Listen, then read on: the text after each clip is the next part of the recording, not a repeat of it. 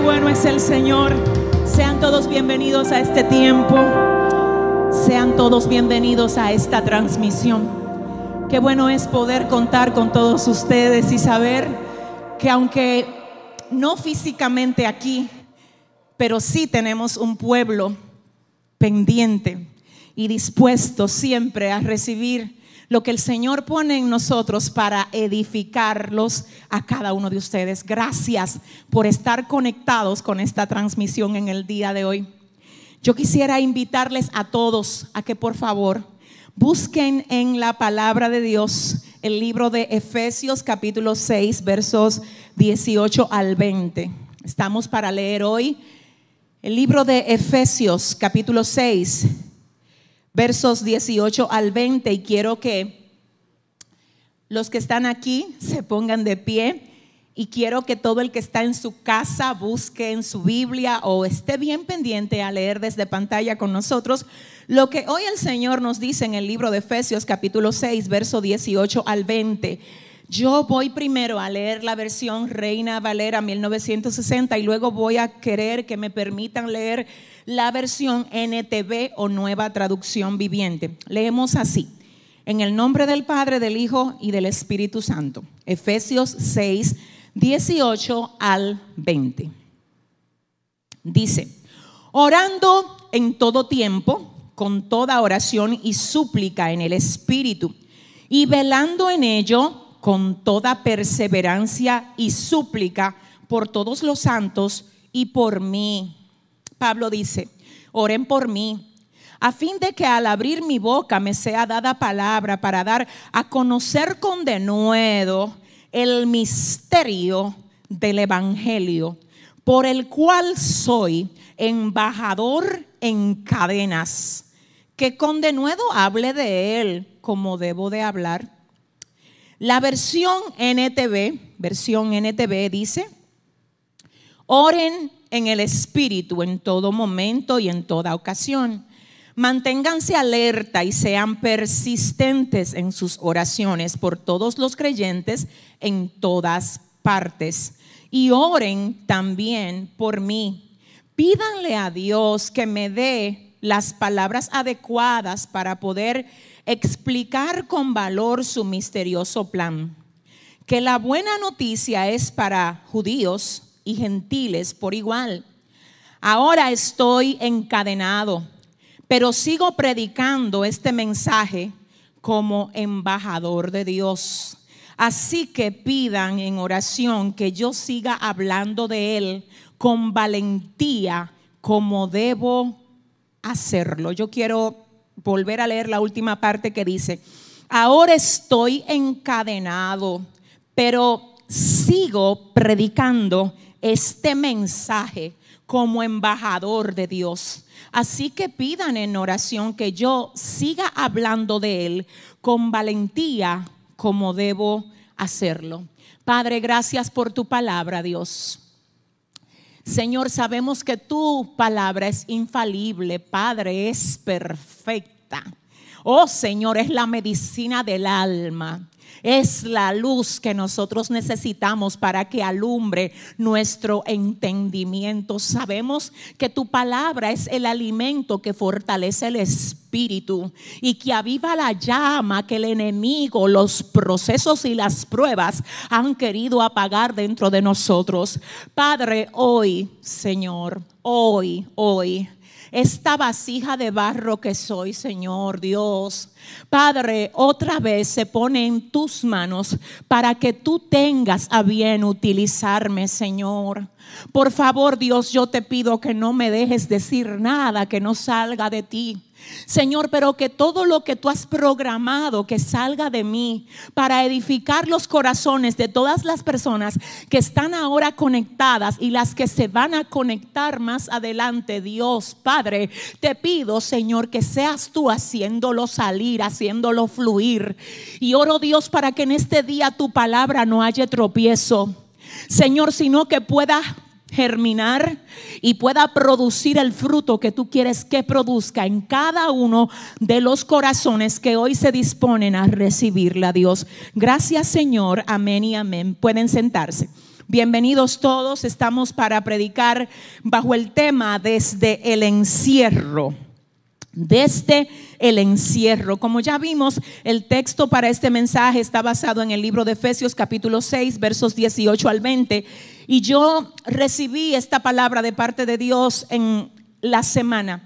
En la semana mientras hacía mi lectura devocional y cuando leí esto, de verdad que impactó mi corazón y entendí que el Espíritu estaba disponiendo mi corazón para que yo hoy viniera como mensajera de Dios a traer a ustedes lo que el Señor quiere decirnos a todos a través de esta palabra. Fíjense, yo quisiera comenzar hablándoles en el día de hoy acerca de el llamamiento de Pablo el llamamiento de este hombre que la Biblia en un principio le llama Saulo, no Pablo. El llamado de Saulo se registra en el libro de los Hechos capítulo 9. Dice la palabra que él había solicitado cartas para perseguir a los cristianos, para apresarlos por causa de supuestamente haberse desviado de la verdad farisea que él creía y que él predicaba. Así es que en el momento que el Señor le sale al encuentro a este hombre llamado Saulo de Tarso, él estaba gestando la destrucción de lo que Dios en ese momento estaba utilizando para expandir la iglesia. Es interesante ver cómo a veces los mayores perseguidores nuestros son las personas que el Señor les sale al encuentro y que luego pueden convertirse en grandes instrumentos en la mano de Dios. Es por esto que nosotros nunca podemos equivocarnos y pensar que alguien que ahora es rebelde no tiene forma de salir de esa rebeldía.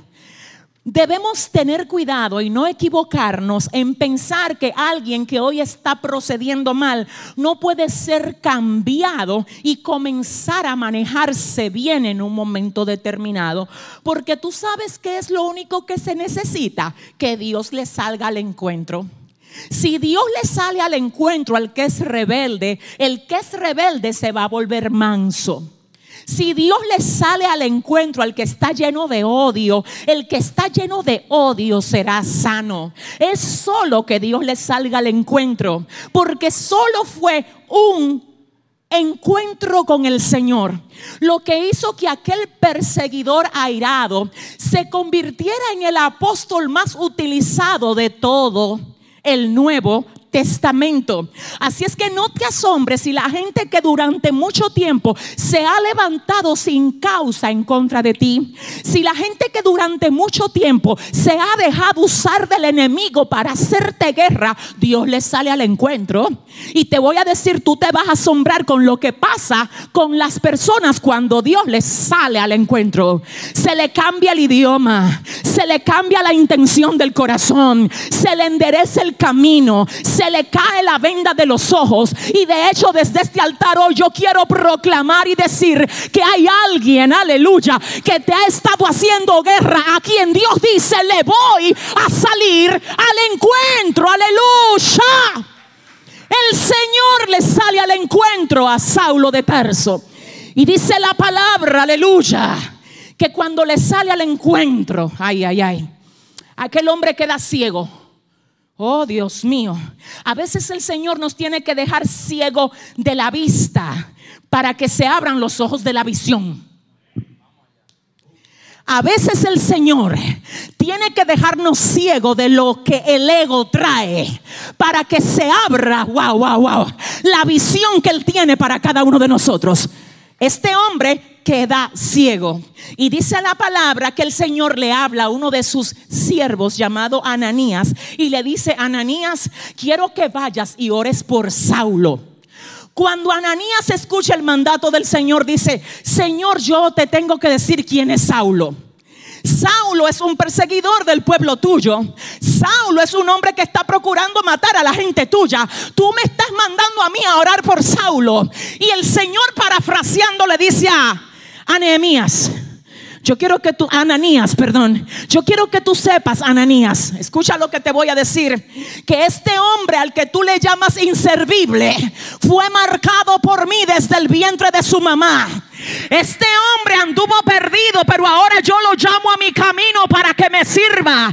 Y sí, Ananías, Ananías, yo sé quién es Saulo, Ananías, pero aún sabiendo quién es Saulo, yo lo llamé y él me es útil. Ay, ay, ay, ay, ay, ay. No sé, espérate que siento al Señor aquí. Hay gente hoy allá afuera emborrachándose. A quienes hoy Dios dice, me son útiles. Así es que no lo mires como el borracho, porque quien hoy tú ves que está borracho, mañana yo lo voy a tener predicando mi evangelio.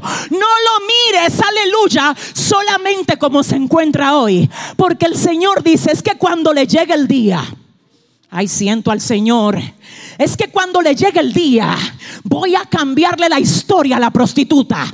Y la que se estaba prostituyendo va a comenzar a profetizar en mi casa. Y los que andaban robando van a comenzar a adorar en mi templo. Viene un día, yo no sé, pero me huele a que viene un día donde la tierra será sacudida, donde el diablo va a tener que soltar todas las almas que fueron marcadas con el propósito del Señor para servir a lo que Él ha establecido para cada uno de ellos. Y dice la palabra que Ananías le dice al Señor, Él es un perseguidor de la iglesia. Se llama Saulo de Tarso.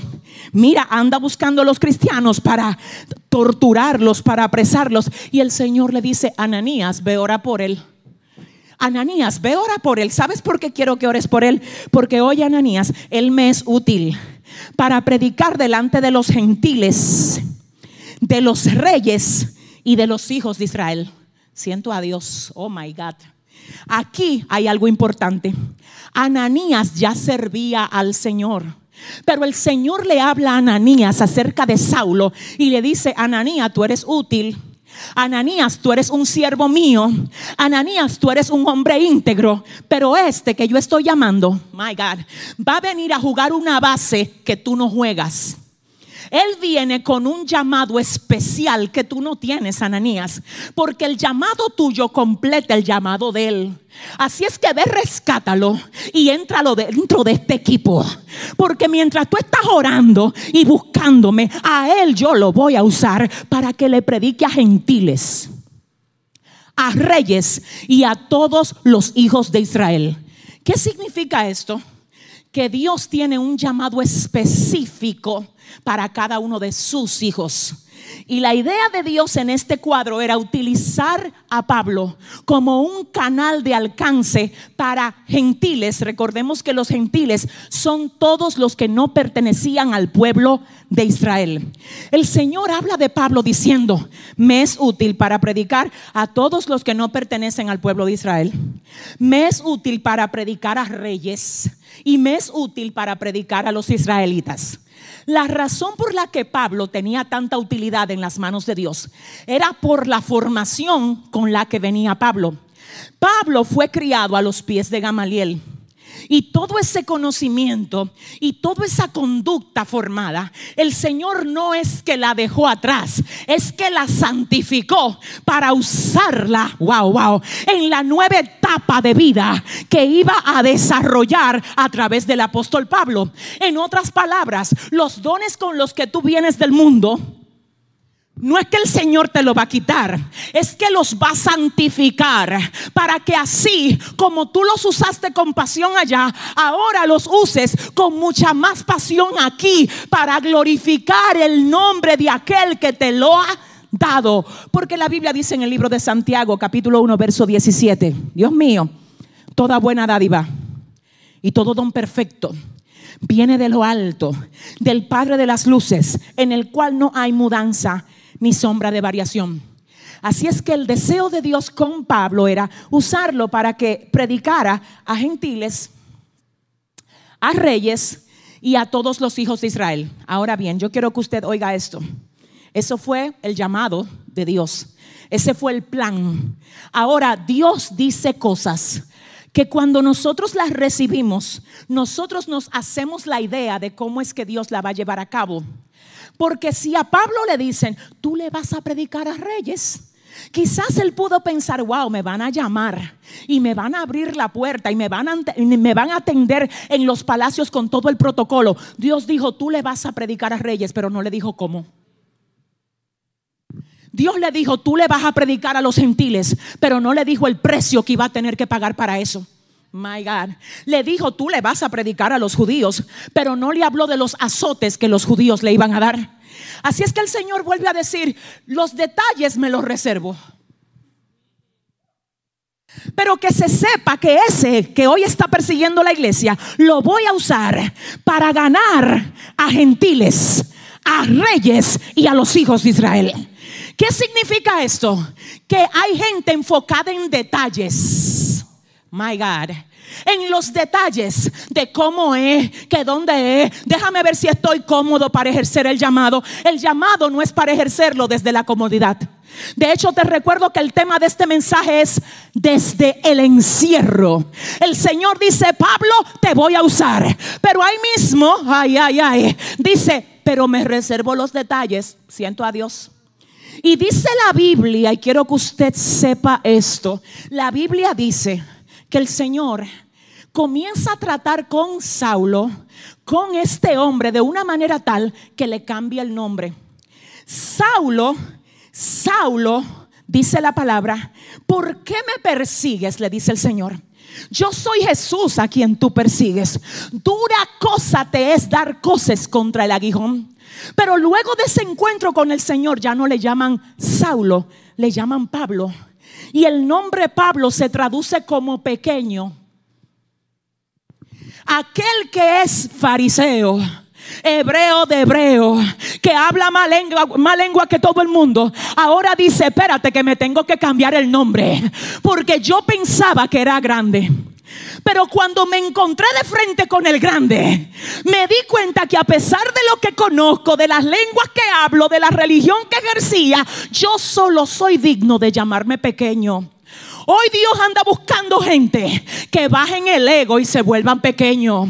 Que le digan, Señor, heme aquí, envíame a mí a lo que tú quieras, no importa lo que me cueste, yo soy pequeño. Tú eres el grande. Haz conmigo lo que tú quieras porque yo soy pequeño. Aquel hombre vino con grandeza. Wow. Y cambió la grandeza por un hombre que donde quiera que él iba, le hacía recordar lo mucho que él dependía de Dios. Cuando el Señor cambia tu esencia, tú te das cuenta que en tu vida lo que más debe de importar no son tus planes, son los planes de Dios.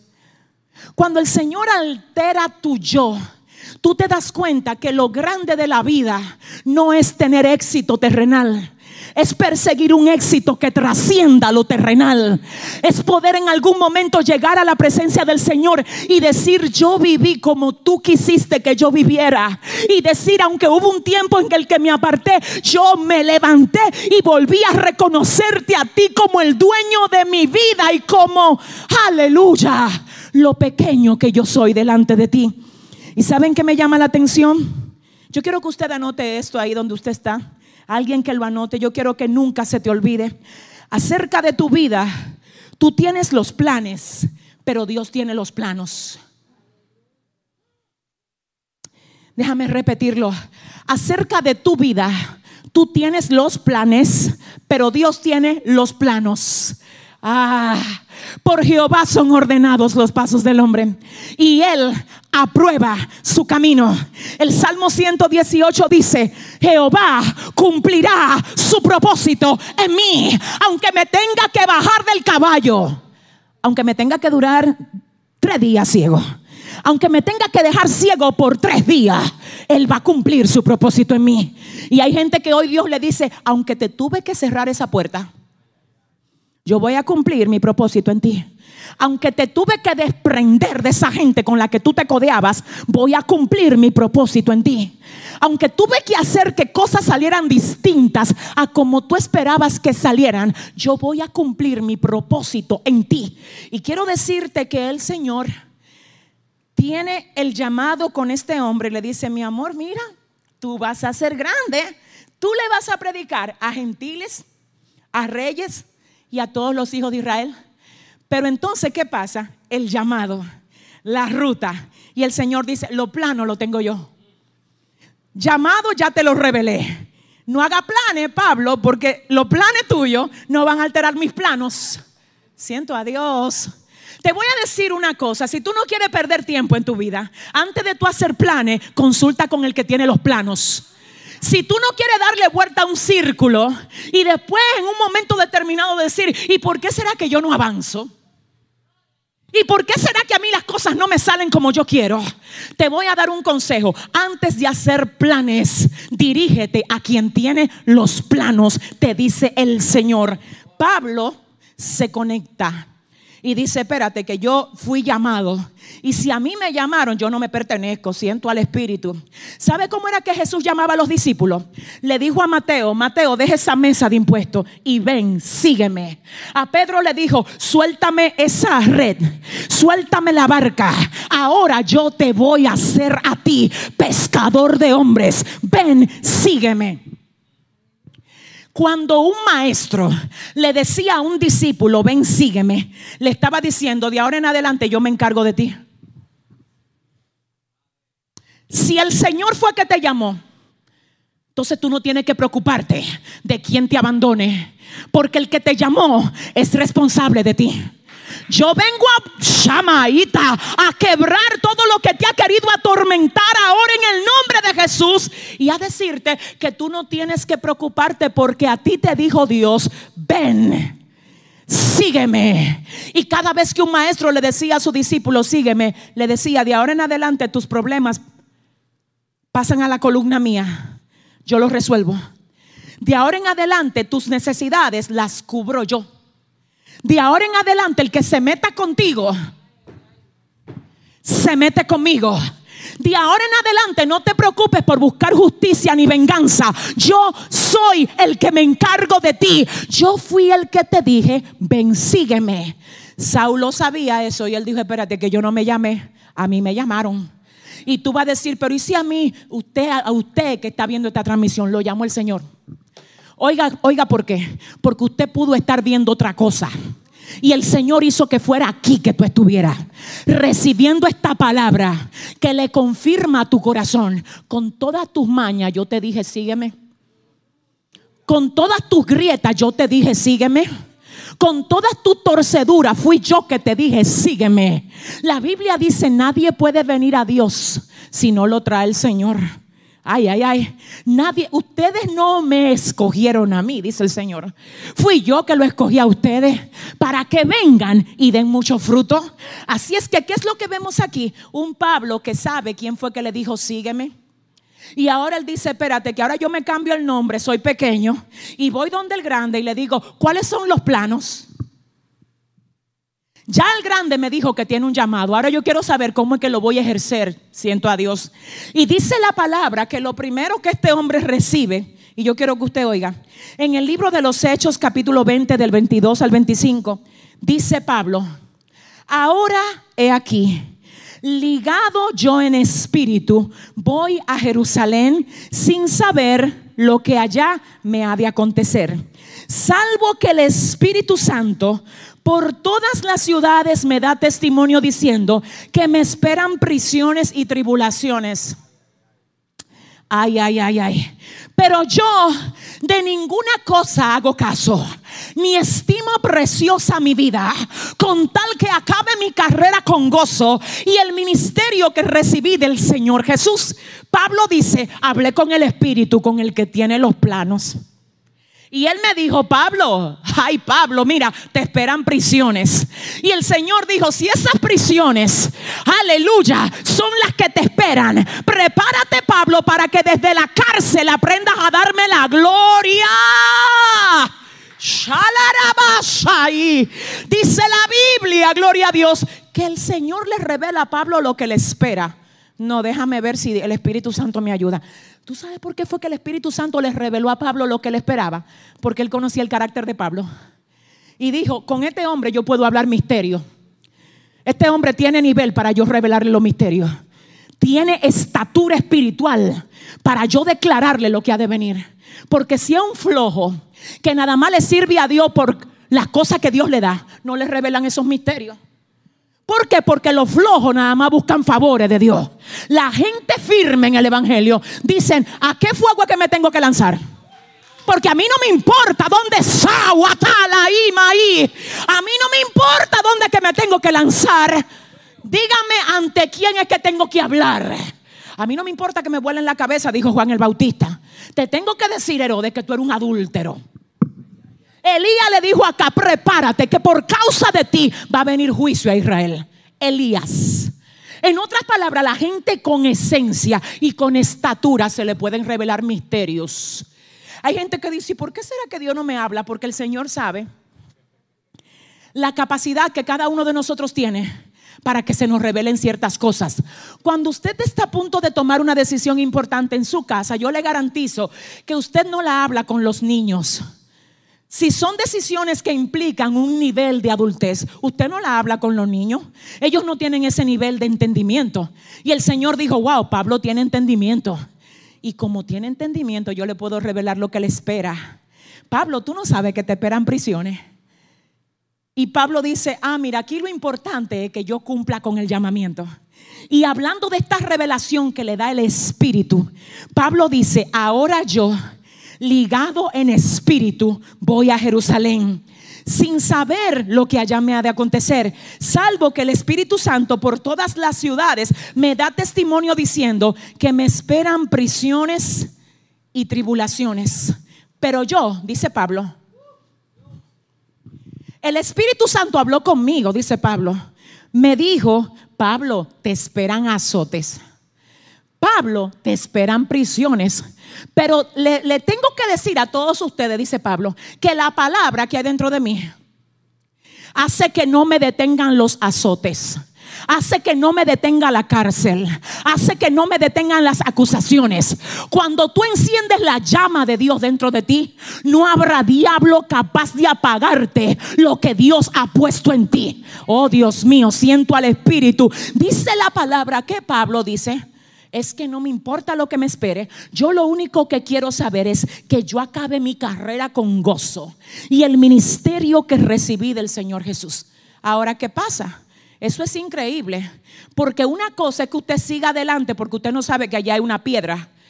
Y otra cosa es que usted siga adelante sabiendo que allá hay una piedra y decir, aunque me golpee sangre, me voy por ahí. Porque fue que Dios me dijo que por ahí que me debo de ir.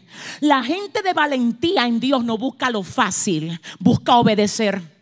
No busca atajo, busca cumplir. No busca agradar la carne, busca hacer sonreír a Dios. Pablo dijo, de ninguna cosa hago caso, ni estimo preciosa mi vida, con tal que acabe mi carrera con gozo y el ministerio que recibí del Señor Jesús. Ahora, no duró mucho tiempo Pablo para decir esto cuando se levantan las acusaciones. Diga conmigo acusaciones. Habían algunas acusaciones de las que a Pablo se le acusaba. Número uno, se le acusaba, yo quiero que usted oiga, se le acusaba de intentar violar las leyes del templo. Se le acusaba de perturbar la paz e incitar a alborotos. Y se le acusaba de un pecado gravísimo que él no había cometido. ¿Cuál? Escuche cuál. El templo de Israel, ubicado en Jerusalén, tenía dos atrios estaba el atrio exterior y el atrio interior. Los dos atrios los dividía una puerta grande o un portón. Y el atrio exterior le llamaban también el atrio de los gentiles, porque ahí podían venir todas las naciones y quedarse afuera. Ahora, detrás del portón solo se le permitía entrar a los judíos. Resulta que estando Pablo en Jerusalén, él decide ir al templo. Y como era judío, él le correspondía estar en el atrio interior. Pero cuando Pablo, yo quiero que usted oiga esto, llega al templo, los judíos lo ven. Y cuando lo ven, lo acusan de haber entrado con un gentil que se llamaba Trófimo. Trófimo era de Asia Menor y andaba con Pablo para arriba y para abajo, ayudándolo en la misión que él fue a hacer a Jerusalén. Cuando los judíos vieron a Pablo en el atrio interior, dijeron, ah, por ahí tiene que andar Trófimo.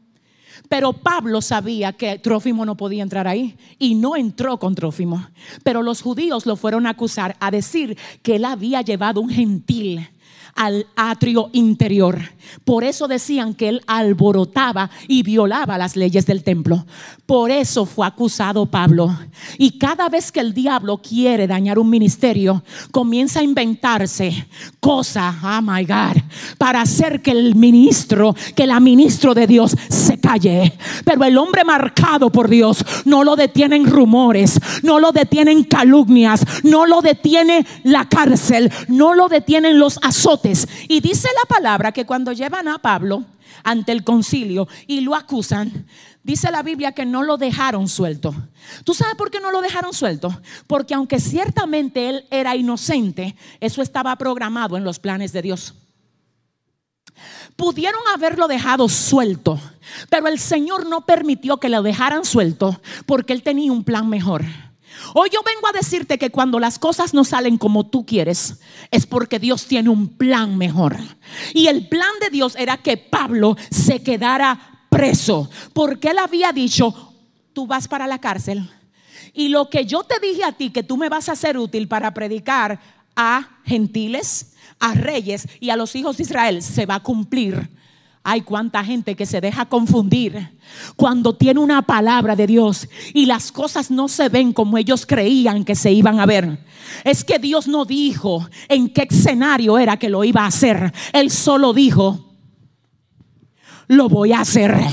Y yo vengo hoy a hablarte otra vez de parte de Dios y a decirte que todo lo que Dios dijo que va a hacer contigo, Él lo va a hacer. Y si hay alguien que lo cree desde su casa, yo quiero que tú levantes la mano desde donde estás y declares con nosotros en esta mañana todo lo que Dios dijo. Él lo va a hacer. Vamos a aplaudir a Dios en el nombre de Jesús. Y quiero que tú sepas esto. My God. Pablo fue arrestado en Jerusalén. De Jerusalén lo trasladan a Cesarea y de Cesarea lo trasladan a Roma. Y yo quiero que tú oigas, siento a Dios. En la cárcel, Pablo escribe cuatro de sus cartas que son Efesios, Filipenses, Colosenses y Filemón. Efesios, Filipenses, Colosenses y Filemón. Y quiero que tú oigas, desde la cárcel, Cualquier preso pudo haber dicho, ay, yo soy un miserable. Pero ¿sabes lo que el Señor usa a Pablo para que diga desde la cárcel? Bendito sea el Dios y Padre de nuestro Señor Jesucristo, que nos bendijo con toda bendición espiritual en los lugares celestiales. Desde la cárcel, Pablo le habla a los filipenses y le dice, sé vivir humildemente y sé tener abundancia.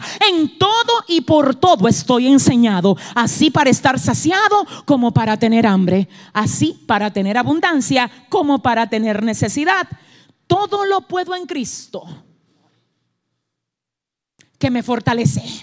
Cualquiera en la cárcel hubiera dicho, ay, miren, cógenme pena, ay, señores, yo preso aquí injustamente. No, Pablo dice, miren, que se sepa que aunque estoy preso, el Evangelio no está preso. Y que sepan los infiernos que aunque esté en un encierro, todo lo puedo en Cristo que me fortalece. Y ahí mismo dice, yo sé vivir en todo, estoy enseñado por todo, la cárcel no me detiene, la cárcel me entrena.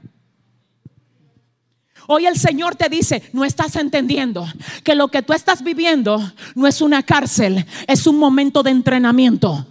Yo no sé si tú sabes que después que tú salgas de ese encierro, a ti va a haber que cogerte contigo vamos a tener que tener cuidado.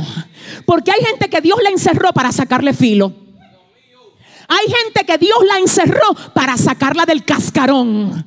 Hay gente que Dios la encerró para rebosar su lámpara de aceite.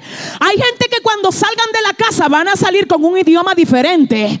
Van a salir que donde quiera que ellos pasen, la gente va a decir, pero ¿y qué es lo que tú tienes? Porque como que me dio un corrientazo cuando tú me pasaste cerca. Háblame. Pablo dice, ay, ay, ay, Satán, si tú creíste que esta cárcel iba a detener lo que yo tengo, si tú pensaste que esta cárcel iba a paralizar lo que yo soy, te tengo noticia. Todo lo puedo en Cristo que me, me fortalece. Y dice Pablo, escribiendo Colosenses desde la cárcel, y vosotros estáis completos en Él que es la cabeza de todo principado y potestad. Y dice, porque ustedes han muerto. Nosotros hemos muerto y nuestra vida está escondida con Cristo en Dios. Y yo te tengo que decir esto. Cualquiera en la cárcel dijera, yo estoy loco por salir de aquí para poder hacer la obra de Dios. Pablo dice, mira, ahí te mando a mi hijo Onésimo, a quien engendré en mis prisiones. Ay, yo no sé con quién, es que no sé con quién. Oye, espérate, que yo necesito a Dios aquí. Pablo le escribe a Filemón y le dice, mira, yo estoy preso, pero en la cárcel engendré un hijo. Te lo mando ahí, atiéndemelo. Sato Mai se llama Onésimo. Porque yo en la cárcel engendro, en la cárcel disipulo, en la cárcel oro. Yo soy una maquinaria productiva donde quiera que me tiren. Así es que diablo, sorry, no. Yo no me voy a parar. El encierro no me va a detener. Dios mío, hay gente que Dios le dice, aprovecha el encierro para escribir el libro que te dije. Aprovecha el encierro para que escribas la canción que te estoy dando. Aprovecha el encierro para que afirmes los lazos de las relaciones que estaban débiles. Aprovecha el encierro para que te metas en otra dimensión espiritual. Aprovecha el encierro para que conozcas la Biblia. Aprovecha el encierro para que memorices versículos. Aprovecha el encierro para que el diablo sepa que los hijos de Dios, cuando él intenta pararlo, se vuelven más peligrosos, más violentos y más agresivos. Si le vas a dar un aplauso al Señor, My God, desde el encierro, desde el encierro yo quiero que usted oiga esto. El mensaje de Efesios es, Cristo es nuestra riqueza. Ay Dios, eh, espérate, ¿qué tenía Pablo en la cárcel? Una cama, los barrotes. No sé si estaba con alguien específicamente dentro de su celda, pero yo quiero decirte que desde esa celda él escribe a los efesios con el mensaje siguiente, Cristo es nuestra riqueza. El mensaje de Filipenses es, Cristo es nuestro gozo. Ay Dios, hay alguien que si revela el gozo en la casa donde están los vecinos lo van a oír. Si tú activas el gozo, ay, ay, ay, ay, los vecinos van a decir, ¿y cómo es que esa gente pueden estar cantando en medio de la cuarentena? Y tú sabes lo que va a pasar contigo, que va a pasar lo mismo que pasó con Pablo y Sila cuando estaban en la cárcel, que los presos lo escuchaban adorando, lo escuchaban cantando. Tú no puedes pasar esto como que tú no tienes un Dios. Tú no puedes pasar esto en depresión. Tú no puedes pasar esto en congoja. Mira, la gente que tiene a Dios en su corazón canta, danza, glorifica, exalta en medio del encierro. Y yo quiero que tú sepas que el mensaje de Colosenses es, Cristo es nuestro todo. Cristo es todo lo que nosotros necesitamos. Y el mensaje a Filemón es la historia de un fugitivo al que había que mostrarle amor. Y yo quiero que usted sepa esto. Y siento al Espíritu hoy muy fuerte, porque yo lo sé, yo lo siento. Yo oré antes de venir aquí y el Señor me dijo, ahora mismo hay una batalla. Hay gente que ha querido levantarse, pero el enemigo las está agobiando. Les está agobiando el corazón. Por favor, entiende esto. La Biblia dice que el Señor no aflige ni entristece de balde a los hijos de los hombres. Tú no puedes salir igual de ese encierro. Tú tienes que salir en otra dimensión. Por favor, deja lo que tú no puedes hacer en las manos de Dios y encárgate de lo que tú sí puedes hacer. Encárgate de usar las herramientas que te quedan. No dejes que este encierro pase y tú te quedes igual. Quiero que oigas esto, mi alma adora. Aquí hay algo interesante que yo quiero que tú oigas. En lugar de opacar el ministerio apostólico de Pablo, el encarcelamiento, wow, fue el medio por el cual Pablo hizo que se extendiera su ministerio. En lugar de estancar el ministerio de Pablo, el encarcelamiento fue el medio que Pablo usó, dejándose guiar de Dios para que se ampliara su ministerio. Y yo quiero hablarte de 10 cosas que Pablo hizo a pesar de estar arrestado. Solamente 10. Escucha. Número uno, declaró el Evangelio ante reyes y gobernantes. Número dos, testificó y ganó a toda una isla para Cristo mientras era trasladado a Roma. Número tres, ganó a soldados y a principales romanos de la casa de César para Cristo. Número cuatro, escribió por lo menos cuatro cartas en prisión que conforman parte del Nuevo Testamento, que como dijimos son Colosenses, Efesios, Filipenses y Filemón. Quiero que oiga lo número cinco que hizo a pesar de estar preso. Ganó a un esclavo fugitivo para que Cristo oiga bien, ganó un esclavo fugitivo, perdón, para Cristo desde su celda y lo devolvió a su amo. Seis, ganó a un carcelero y a toda su familia para Cristo por su testimonio. Siete, discipuló en su celda a cuantos venían a él. Ocho, desafió e impulsó su testimonio a los hermanos libres, oiga bien, para que les sirviera de testimonio a ellos de que si él estando preso no se paraba, ellos no tenían excusa para pararse. Y número 10, fortaleció su intimidad con Cristo y su dependencia de Él en todo momento. Te voy a estar ahora mismo tocando algo que yo sé que quizás no te guste. Si tú no has dispuesto en todo ese tiempo que tienes libre de orar por lo menos una hora, tú de verdad necesitas subir de nivel. Si tú en todo ese tiempo que tienes libre todavía no te has leído un libro completo de la Biblia, hay que orar por ti. Si tú en ese tiempo que tienes libre todavía no has hecho un ayuno hasta las 6 de la tarde, tengo que decirte que hoy Dios no en vano hizo que tú recibieras esta palabra. Tú estás peleando con cosas que no debes de pelear. Hoy el Señor te dice, toma las armas para que tú veas cómo tú no vas a tener que golpear lo incorrecto. Golpea en el mundo espiritual. Y mientras tú te llenas de Dios, lo que te está haciendo la guerra va a caer delante de tus ojos. Tienes que sacudirte, tienes que levantarte, tienes que usar el encierro para volverte más efectivo en las manos de Dios. Ahora bien, quiero que usted oiga. Dice Pablo a la iglesia de Efesios, oren por mí porque yo soy un embajador en cadenas, a quien la cárcel no ha podido taparle la boca. Oren por mí para que yo pueda predicar este evangelio con denuedo, sin temor. Oren por mí. Pablo dice, yo soy, ay Dios, yo soy un preso. Es verdad, yo lo soy. Él dice, pero no se me olvida que soy embajador. Yo no soy como los demás presos, yo soy un embajador preso.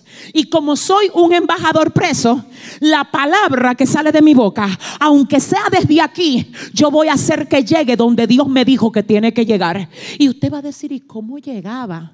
Llegaba a través de las cartas, llegaba a través de la impartición que Pablo le hacía a todo el que le visitaba. ¿Qué es lo que tú le estás diciendo a la gente que chatea contigo? Ay, no sé con quién es que estoy. ¿Qué es lo que tú hablas con la gente que te llaman por teléfono? No sé qué es lo que tú haces el día entero viendo series. Hoy el Señor te dice, hey, tú eres un embajador. Tú eres un embajador. En cuarentena, sí, pero embajador. Así es que las redes tuyas tienen que lanzar gloria lanzar palabras, lanzar vida. ¿Por qué? Porque eres un embajador. Pablo dijo, estoy preso, pero soy un embajador. Y él dice, oren por mí, porque la celda no me ha hecho olvidar quién yo soy.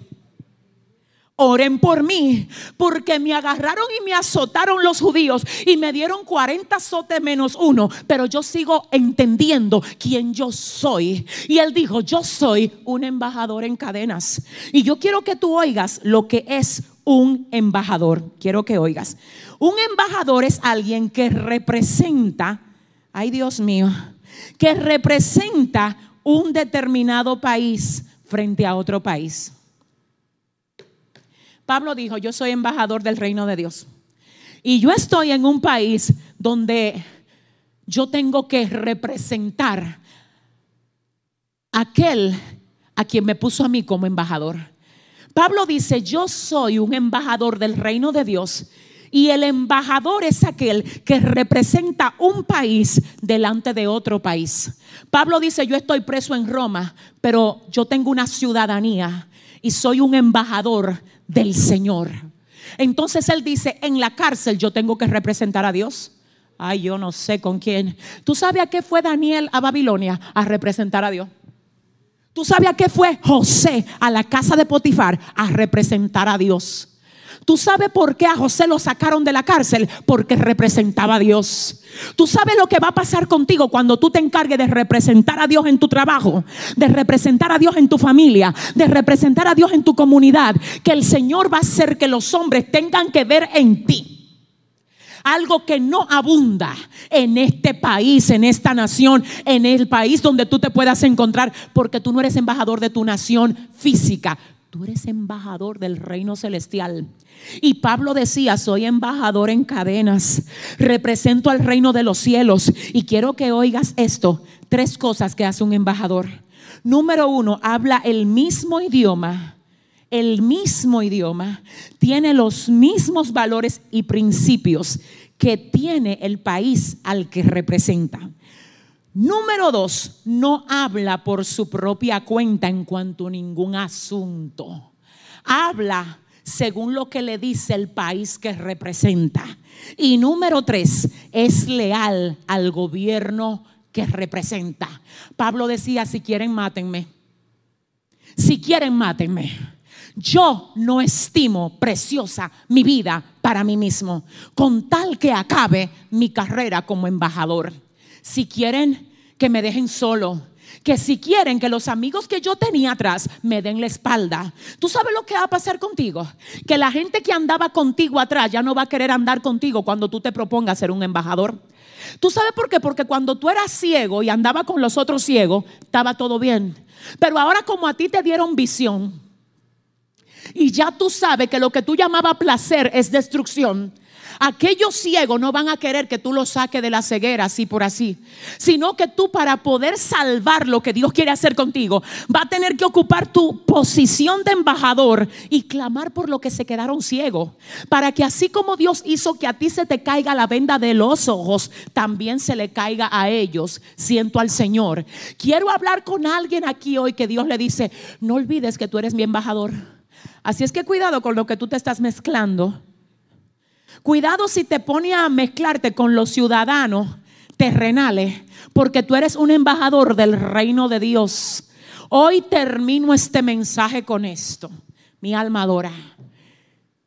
En el año 1675, mire, hubo un tremendo, tremendo predicador muy conocido que se llamaba John Bunyan.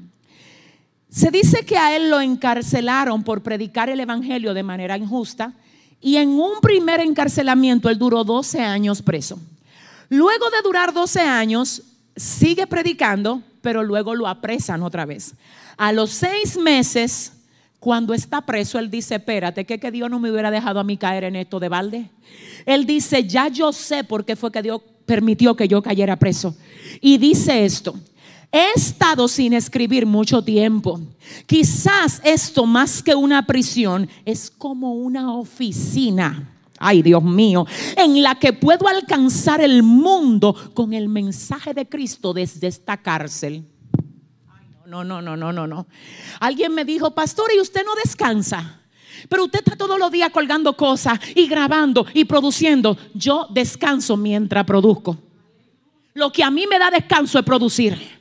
Si me paro, se carga mi alma. Si me detengo, no, no, la carga mi abruma. Yo tengo que producir. Yo tengo que dejarle saber al infierno en este tiempo que hay un pueblo de Dios marcado como embajador de Él para llevar el mensaje que el encierro no detiene, que la cuarentena no detiene, que la cárcel no detiene. Tengo que hablarle a alguien hoy que tiene que levantarse. Ay, yo estoy esperando que pase la cuarentena para yo volver a predicar. ¿Tú tienes Facebook ahí? Predica por Facebook. Ay, yo que tenía un evento y era en tal sitio y ahora, mira, mi amor, te voy a decir una cosa. Yo estaba viendo el otro, alguien me invitó a ser parte de un cumpleaños virtual. Y yo me puse a observar cuando me llaman para que yo fuera parte del cumpleaños. Perfecto, estuve en el cumpleaños, oré. Pero tú sabes qué fue lo que me impresionó? Que montaron el cumpleaños mejor que si fuera un cumpleaños físico. Por las redes, virtual, todo el mundo ahí, todos los invitados. Y yo dije, Dios mío, ¿qué es esto? Al otro día veo compañía especializada en preparar cumpleaños, 15 años, despedida de soltera y bodas virtual. mío. Yo dije, Padre, espérate, que si los hijos de las tinieblas no lo detiene la cuarentena, es que yo no sé con quién yo vine a hablar. Si los hijos de las tinieblas no lo para la cuarentena, la iglesia tampoco la debe de parar la cuarentena. Pueblo, levántate. Pueblo, levántate. Todo el que está aquí, póngase de pie y vamos a decir, el encierro no me puede parar a mí. Alguien lo tiene que declarar. El encierro no me puede parar a mí. Te mencioné a este predicador puritano llamado John. Y quiero que sepas que fue él el que escribió aquel escrito famoso que todavía muchos leen llamado El progreso del peregrino. Se dice que es una alegoría de vida cristiana, que es quizás el libro más famoso después de la Biblia en el idioma inglés. El, el progreso del peregrino. ¿De dónde nació? De un encierro. Siento a Dios de un encierro. Y te voy a decir una cosa, hay dos tipos de encierro.